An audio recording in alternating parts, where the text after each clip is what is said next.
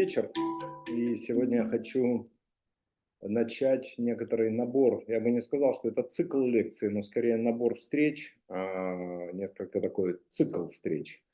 А, не слишком долгий, но тем не менее емкий, который, в общем-то, вводит нас в понятие искусства, смысл и назначение искусства, потому что понятие искусства, арта, поэзиса, скофоса и прочих терминов немножко путаются людьми, вводят их в заблуждение, и поэтому не всегда понятно, чем мы занимаемся, потому что мы занимаемся как будто бы такими вещами а, серьезными для решения задач, всяких, всякого рода задач жизненных, задач очень важных для реализации судьбы. С другой стороны, мы много говорим про эстетику, мы много говорим про красоту, и вот как-то ввести вас, ввести там всех, кому это интересно, в понятие Откуда же это берется? Красота, эстетика, чем отличаются самые разные понятия на эту тему.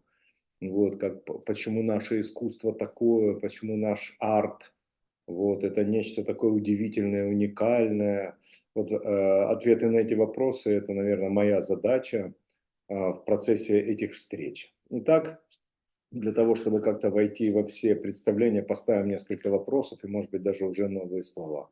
Передо мной, перед нами стоит вопрос, чем как связано искусство, эстетика и духовность. И в этом смысле существует ответов достаточно много, но на этом цикле мне хочется отдельным образом прояснить понятие теоэстетика как некоторой буквально духовной богословской дисциплины. Вот отсюда вырастает значение искусства, хотя я бы поставил слэш и сказал значение арт – вот отсюда проясняется понятие и проясняются как бы смыслы контакта нашего искусства, нашего действия, нашего творчества с духом жизни. Ну и, конечно, очень важно, что же такое эстетическое переживание.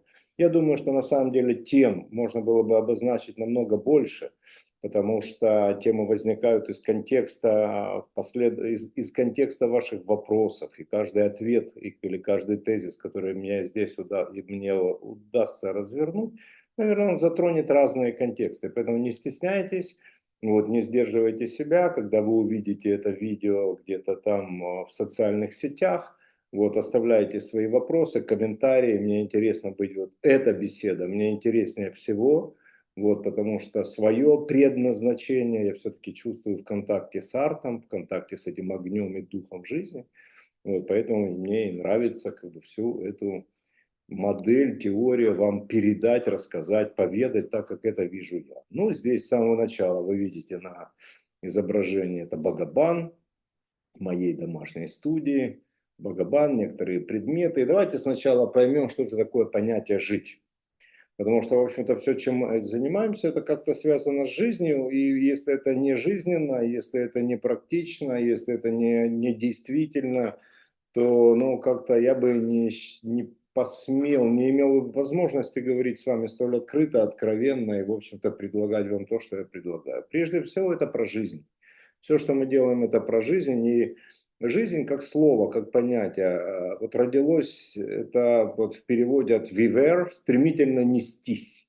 Стремительно нестись, как сила внутри другой силы. Как очень, это очень интересно сейчас размышления происходит, потому что от латинского vis – сила, и vivens – это живущий, тот, кто является силой внутри другой силы. Смотрите, человек является силой внутри другой силы. И, соответственно, слово «жизнь» происходит от латинского «vis» и греческого «титеми». Вот и тут нам очень важно, потому что наша работа вся, работа вот профессионала, который занимается на Багабан, на доске Багабан или занимается нейрографи, нейрографикой, устанавливая фигуры на листе.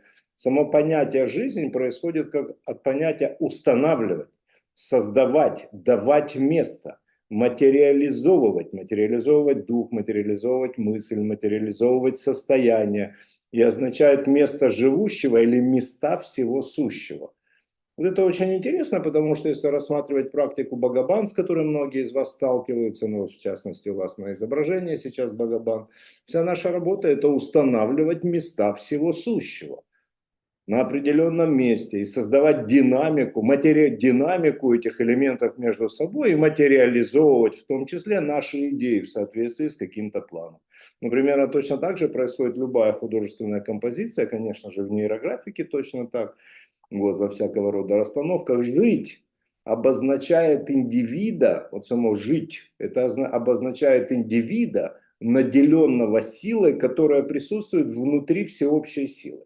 То есть соединение меня со всеобщим, соединение вас вот этим с великой силой жизни, с великим духом, или соединение души с духом, и обозначает жить, обозначает жизнь. Жизнь индивида – это когда две силы объединяются одна в другой и текут в одном направлении. То есть жизнь – это когда мои помыслы, мои идеи расставлены таким образом, приобрели такое место в жизни, такое место на поле размышлений, на листе бумаги, на холсте, когда моя душа приходит в согласие с великим духом, который сотворяет жизнь. Или в данном случае с аполлонической доской Богобана. Моя расстановка соединяется с аполлонической доской Богобана и приобретается, и получается вот этот контакт, контакт между тем, как я расставил жизнь, как я расставил композицию в поле всеобщего бытия. И это становится интересно, это становится работа, рабочей, это становится, это передается ощущением гармонии, которое раскрывается любовью, красотой, там, ощущением истины и так далее. Окончание «р» происходит от глагола «переворачиваться», «превращать», «соучаствовать» итальянские глаголы. В этом смысле превращать, соучаствовать, менять композицию, переворачивать те или иные элементы между собой, вот, дают нам вот эту вот динамику, которая заложена в жизни. Без динамики жизни нет, потому что сила векторная величина.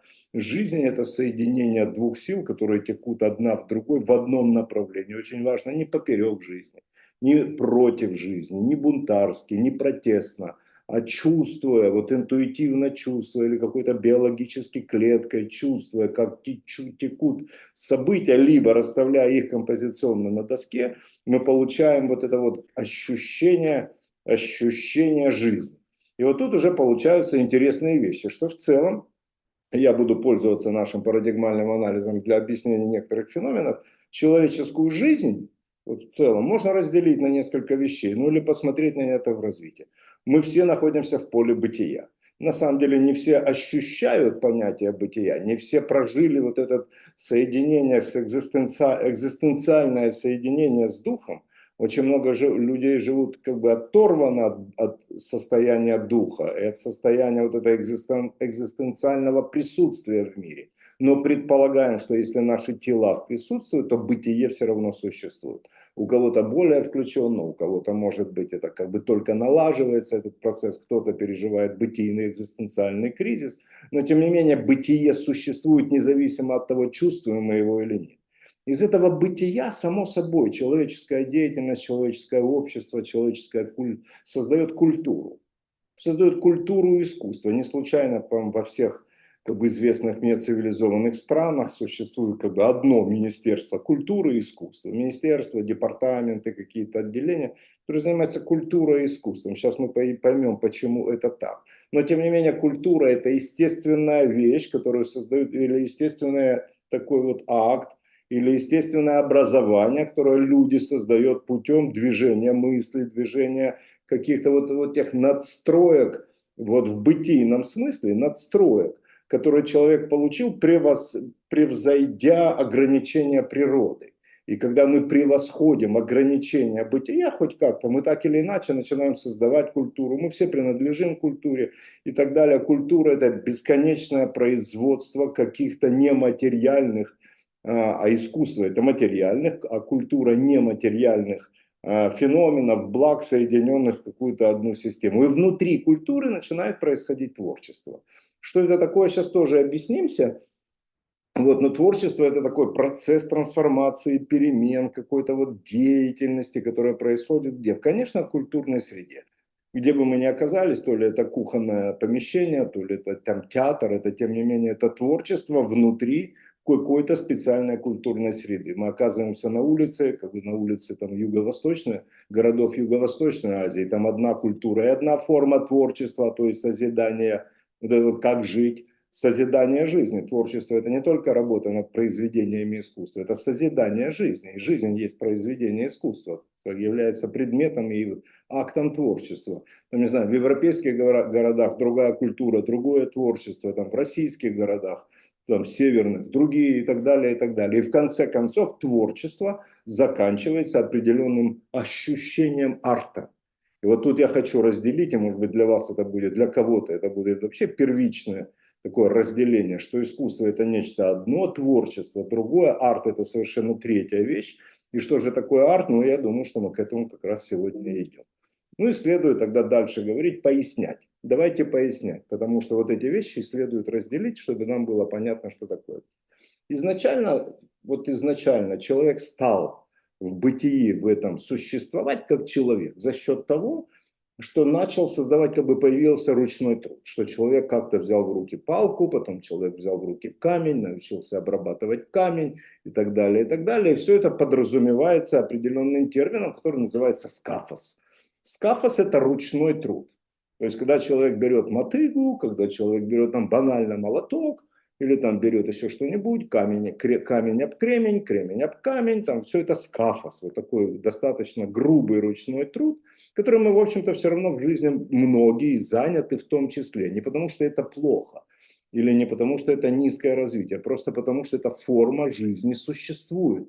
Если мы не заняты, если наши руки не заняты чем-либо, то если скафоса нет, то из него и не вырастет ничего остального. Заметьте, когда мы говорим, ну, в частности, про умные руки, которые могут там расставлять а, камни по богобам, то есть точно попадать в нужные вещи, соединять в нужные места, соединять мысль с какой-то плоскостью там и прочее, или там держать в руках маркеры, передавать идеи и так далее. Это совсем не слабая и ну, не, не банальная деятельность.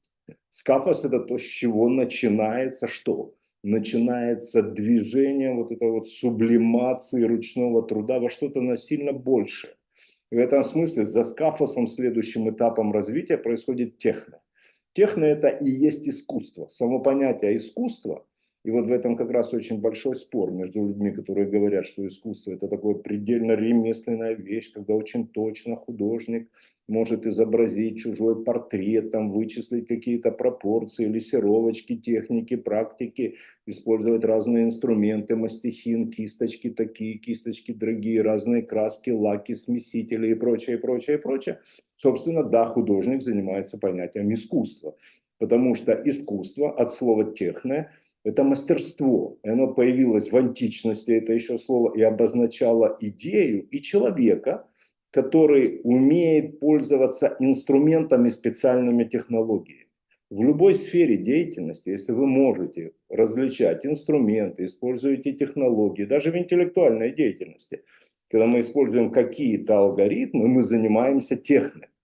Это еще не есть арт не все, что делается красиво, не все, что делается подробно, не все, что делается детально, является артом. Но принципиально это уже является искусством, это уже часть культуры. То есть уметь использовать разные инструменты, инструменты материальной среды, инструменты интеллектуальные, потому что технологии мышления – это тоже инструментарий, это есть техника. Это значит, что мы оторвались от сугубо ручного труда и умеем создавать добавочные эффекты, добавочную стоимость языком бизнеса, либо добавочную какую-то энергию, высвобождать время за счет того, что мы можем применять какие-то устройства, как-то вот немножечко в хорошем смысле искус, быть искусными, чуть-чуть хитрить. Вот быть, э, хитрить и быть искусными, это как бы в позитивном смысле слова. И в этом смысле техно, искусство, это, в общем-то, такое очень техничное владение чем-либо. Вот, и, в общем-то, на этом иногда останавливается в развитии художник, и более того, многие останавливаются как художники, как люди, которые занимаются вот жизненным процессом, останавливаются, потому что качественное создание изделия – изделия, там, произведения искусства или изделия какого-либо, как будто бы достаточно для того, чтобы произвести из ничего, из бытия нечто, ну что, чего еще как бы и не было. Вот, или просто что-то сделать очень хорошо. Это очень почетно, это очень сильно, это очень правильное понятие, но за техны, за понятием искусства есть следующий ход. За следующим ходом стоит понятие поэзии. Слово поэзия, оно связано, конечно, с поэтами, оно связано с очень такими возвышенными понятиями, которые ну, вдохновляют людей. Но давайте понимать, что поэзис означает действие. Поэзис – это как английский глагол to do. деятельность, в которой человек воплощает в жизнь нечто, чего раньше не существовало. Поэзис – это еще не все то самое возвышенное, хотя поэзис, когда человек создает то, чего ранее не существовало, занимается он дизайном или прямо какой-то чистым изобретением, как редко, но бывает, ну, в частности нейрографика, Багабан и прочие, вид там, пирамида мышления, которыми мы занимаемся принципиально, это, в общем-то, поэзис. Поэзис это удивляет людей, поэзис вдохновляет людей, поэзис как бы удивляет тем, что человек вдруг становится свидетелем происхождения чего-то уникально нового. Когда человек вдруг становится обладателем чего-то, чего не было никогда там до сих пор, ну и так далее. В этом смысле поэзис – это следующий акт развития, то есть когда человек обладает э, каким-то мастерством, то есть обладел техно, обладает какой-то силой искусства, силой технологий, он начинает творить, создавать нечто, чего прежде не было. И это и есть поэзия. И это еще не финал. Потому что в конце концов, и это очень важно, что арт, существует понятие арт. Это то, к чему многие хотят присоединиться э, лукавым образом или по наитию, как бы путая это с предыдущими рассмотренными нами понятиями. А слово арт – это некоторый эффект, эффект бытия, эффект творчества, эффект жизненности. И слово арт происходит от латинского ардер – гореть, пылать и воспламенять. И по большому счету не каждое произведение искусства является предметом арта. Не каждый предмет жизни становится предметом арта. Не каждое искусно написанное стихотворение, даже выпускником как бы, литературного института, является артом. Артом является все то, что воспламеняет нашу душу. И вот в этом смысле арт, нейроарт, это, это такие произведения и такие, заметьте, не приемы, не техники. Потому что приемы и техники, они лежат в области искусства.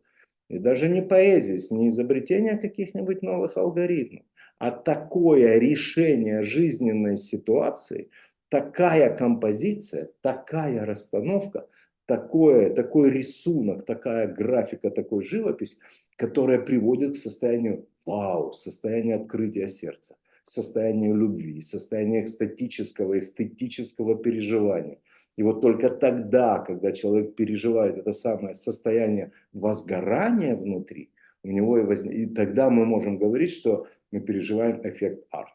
Интересно, что когда мы говорим по теории, в теории, внутри теории парадигмального анализа, мы понимаем, что арт и скафос – они очень близки, потому что они феноменологичны. Технологии бывают разные, поэзия бывает разная, они спорные, это сложный процесс, иногда он сложный аналитический, иногда психологический, иногда рвет душу, но тем не менее ручной труд, умные руки и конечный эффект, вот этот арт, который вот как бы как руки связаны с сердцем, как бы кроме того, что они в одной горизонтали, как у меня сейчас, они связаны феноменологически. Арт происходит в реальности.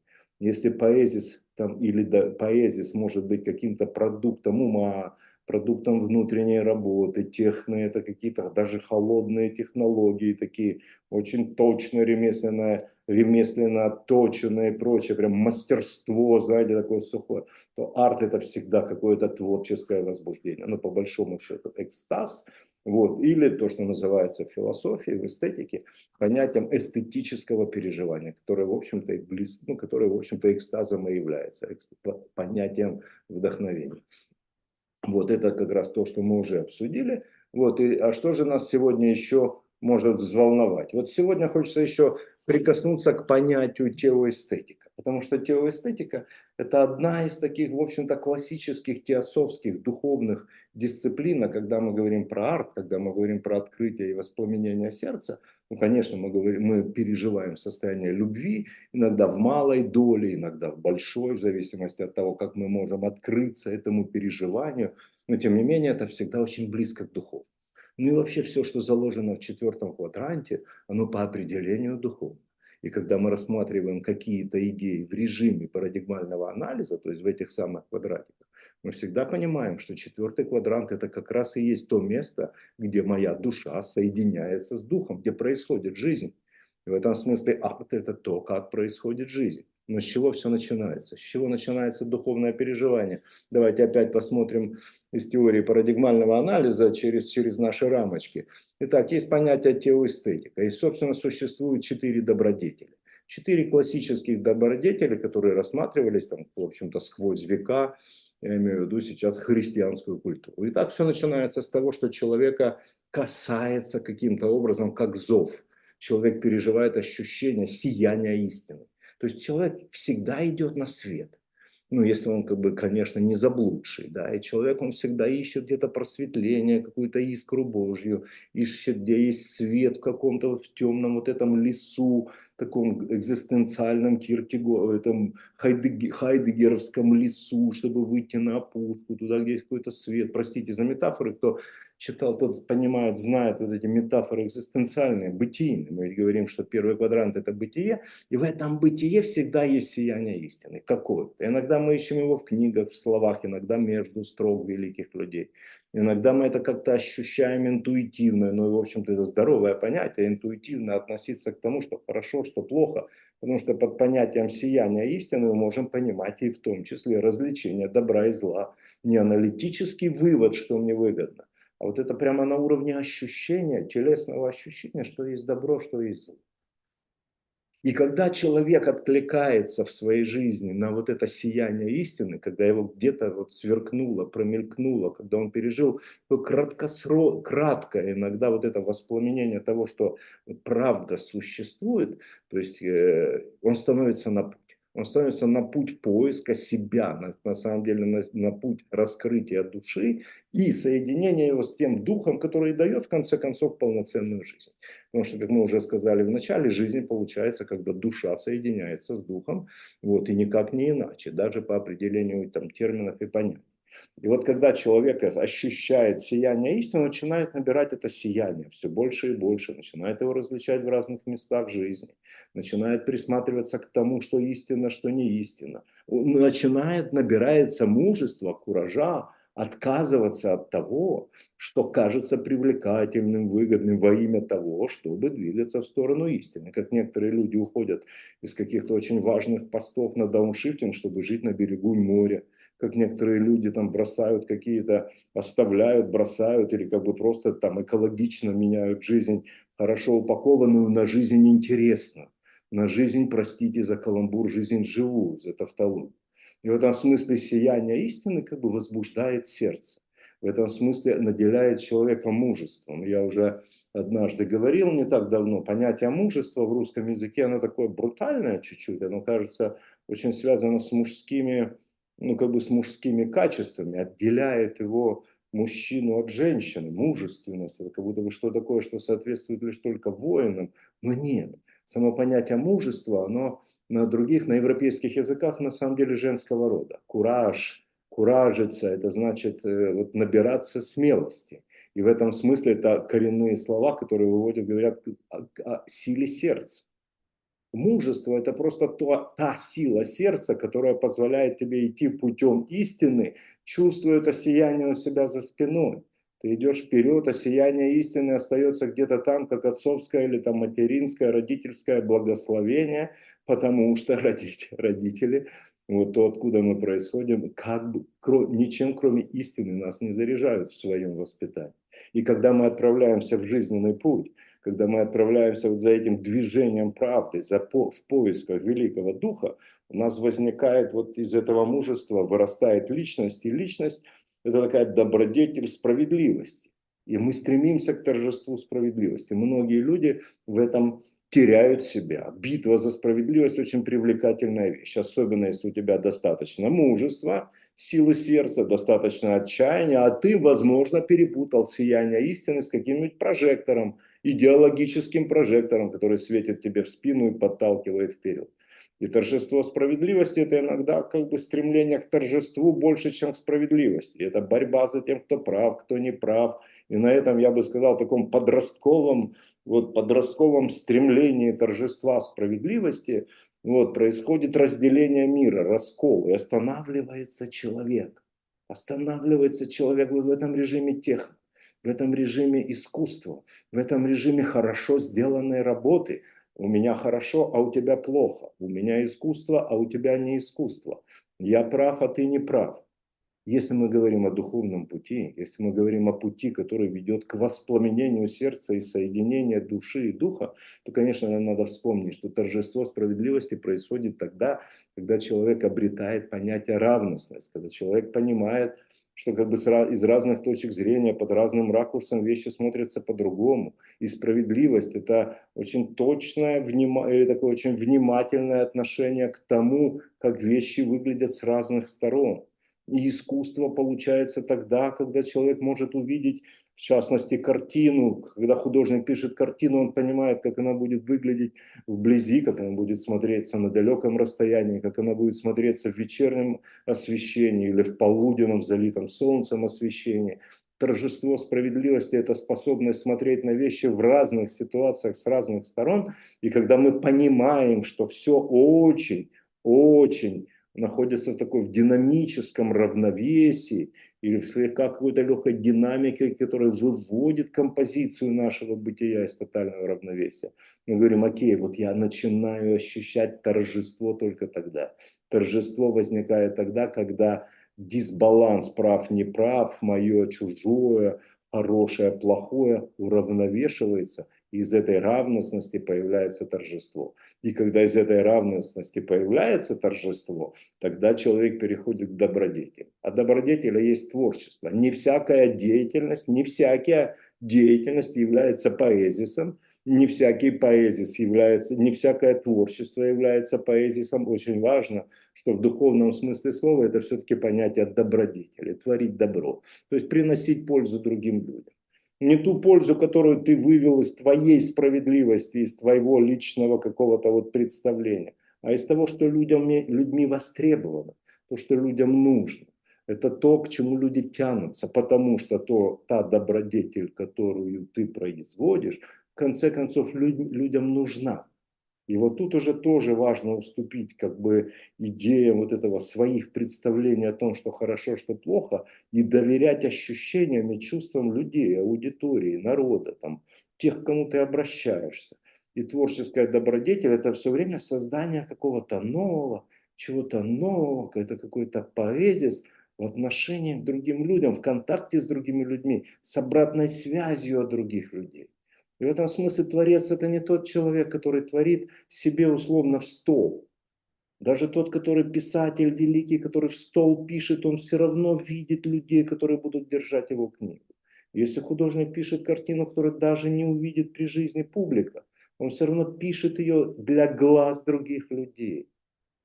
Или для того, как мы это делаем, чтобы изменить как-то композицию себя, потому что творить себя нового – это тоже поэзис – и это и есть добродетель, творить себя нового таким, чтобы было другим людям с тобой очень хорошо и приятно жить, чтобы вот, чтобы вот фигура сливалась с фоном, чтобы, чтобы пройти, чтобы вот это сделать мягкой, гибкой границу между человеком и окружающей его средой.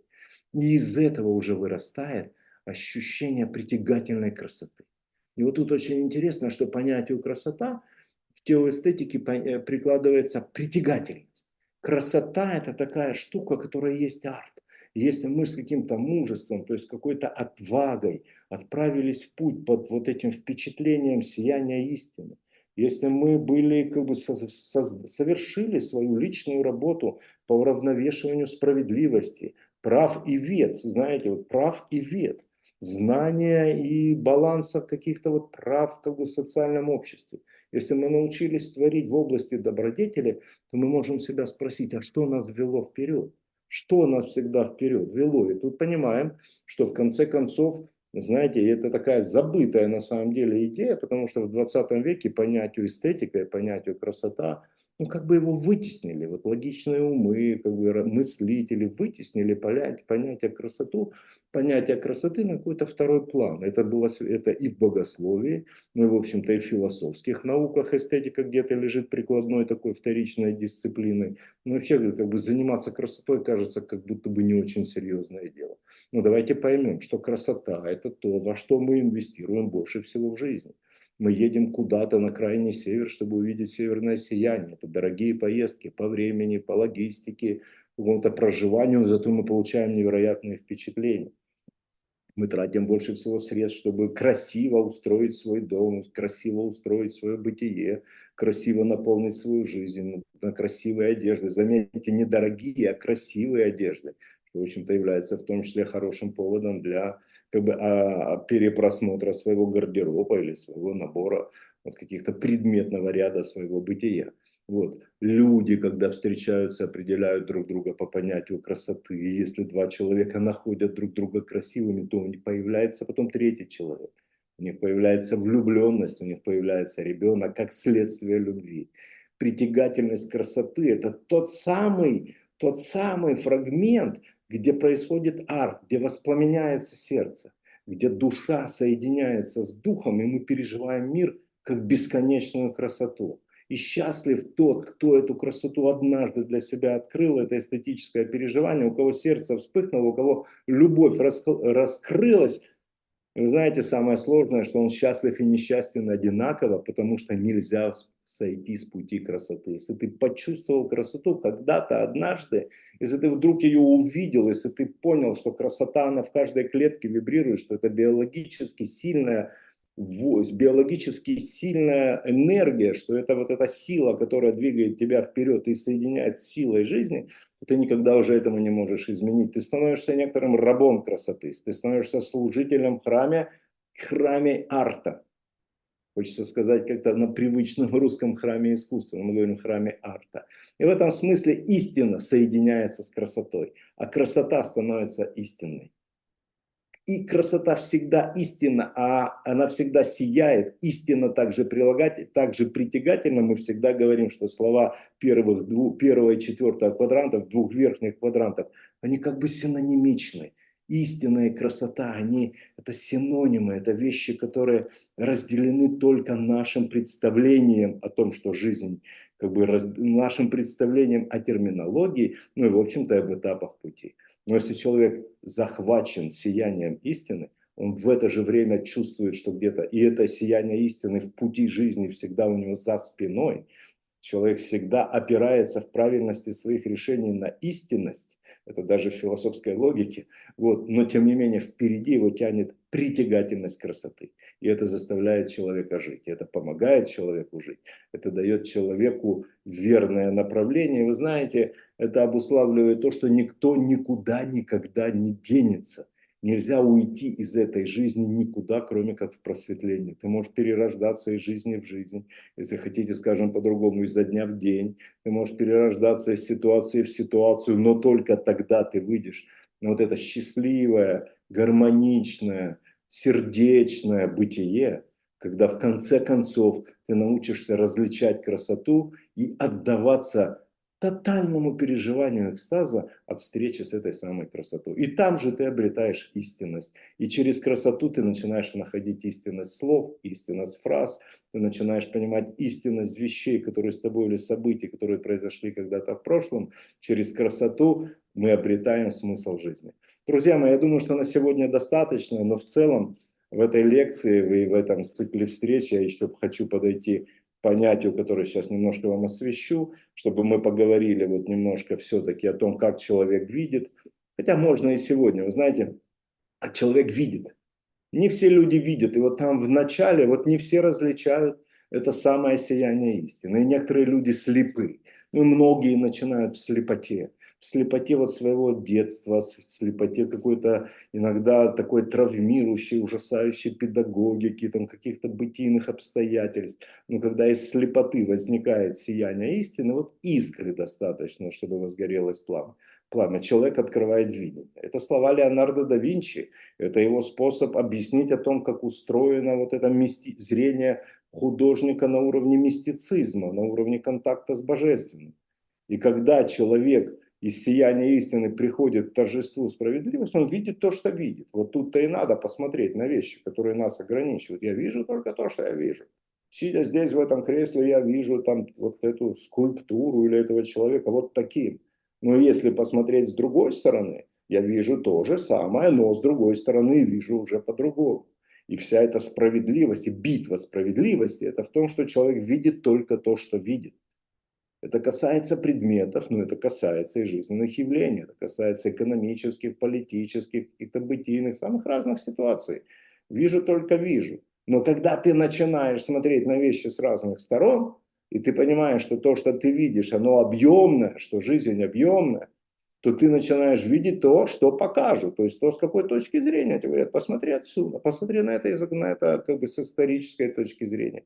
Посмотри на это с точки зрения истории искусств, посмотри на это с точки зрения прошлого, посмотри на это с точки зрения там, человека противоположного пола. И ты начинаешь видеть то, что тебе покажут. Не только то, что обусловлено как бы, твоим эго и твоим, как бы, твоим, твоей персоной, твоей личностью. И когда ты видишь, насмотрен, когда у тебя появляется поэзис, потому что поэзис – это возможность увидеть самых разных точек зрения. Здесь происходит некоторый алхимический процесс, и ты тогда начинаешь видеть там, где не видит никто, видеть в тумане. Ты начинаешь различать вот эту вот притягательность красоты, ты в тумане жизни, в этой самой неопределенности двигаешься как бы как в тумане, но ты чувствуешь красоту и идешь туда, где красиво. И тогда сияние истины и, и притягательность красоты ведет тебя там, где для других людей туман. Ну и, соответственно, когда у тебя есть видение, когда у тебя открывается это видение, это называется внимание. И когда у тебя есть внимание, ты приобретаешь некоторую ответственность за то, что ты уже развит, за то, что ты стал человеком, который который берет на себя ответственность, потому что он осенен не просто своей душой ведом, но и ведом великим духом. И, соответственно, задача человека создавать эту красоту. Первейшая, простите, задача человека – это создавать красоту создавать красоту в своем быту, для своих близких, для себя самого, если ты живешь один, если рядом никого нет, это не значит, что ты должен рождать хаос и какое-то безобразие. Наведи порядок, создай красоту, потом полей цветочки, как бы раз, раскрой окна, приведи себя в порядок, создавай красоту. Создавая красоту, человек создает тот самый притягательный ореол жизненности, к которому начинают стягиваться как бабочки, мотылечки на огонек начинают стягиваться положительные обстоятельства. Потому что красота, сияние, притягательность красоты – это, в общем-то, тот момент, тот коллайдер, где соединяется душа и дух. И туда тянутся, потому что там, э, там на силе магнетизма можно просто жить, создавая красоту. И ты вызываешь интерес у всех живущих. Потому что все живое тянется к красоте. Я бы сказал, все сущее тянется к красоте, потому что математические формулы построены на красоте. Можно сказать, циферки тянутся и выстраиваются в ряды по принципу красоты. И математики между собой получают огромное наслаждение на своих симпозиумах, симпозиумах от того, что кто-то очень красиво решил какую-то задачу. Физики говорят про красоту, математики говорят про красоту, химики говорят про красоту, историки говорят про красоту. Политики говорят про красоту некоторых решений. И в этом смысле мы тоже можем различать прекрасное от безобразного. Но важно, что это приносит пользу. И эта красота, она служит людям. Поэзия и вот это вот добродетель, добродетель, творческая добродетель, это, это проявление пользы, что люди получают от этого какой-то положительный эффект. И вот это уже суждение о пользе говорит о том, верно ли ты творишь, верна ли твоя добродетель, на том ли ты пути. Если у тебя все в порядке, если ты приносишь пользу, если ты можешь как-то послужить человеку или человечеству, то тогда ты делишься энергией, которую получил, соединив душу с духом, которую получил от того, что чувствуешь, от того, что переживаешь, жизнь как притягательную красоту. Из этой притягательной красоты открывается, воспламеняется сердце, это арт, и вот это арт, который дает энергию другим людям. Делиться энергией – это задача продвинутого, просветленного человека, который стоит на пути арт. Сегодня точно завершаю с точки зрения содержания, но вот я знаю, что еще следующей, на следующей встрече мы говорим, поговорим про эпохи и стили, чем отличается вот как бы произведение искусства и арт, классик эпох премодерна, модерна, постмодерна, метамодерна. Поговорим о культуре, которую лучше всех, по-моему, в истории культуры и социологии описал потрясающий российский социолог Петерим Сорокин. вот, ну и разные другие вещи про абстрактное. Мне очень хочется ввести вас в понятие абстрактного, потому что наше искусство, наша графика, наш арт, наша графика, наш богобан, другие наши идеи, они это, конечно, идеи абстрактного искусства, абстрактной, вот абстрактного поэзиса, добротворчества. Ну и, конечно же, они воспламеняют людей, потому что как бы снимают противоречия, замыкают индивидуальную душу в контакте с Великим Духом. Друзья мои, спасибо вам. Я думаю, что на таком темпе сегодня не будем вечер перегружать. Спасибо вам за сегодняшнюю встречу. Я думаю, что на следующей неделе мы сделаем еще одну, чтобы завершить наш рассказ, завершить начатое.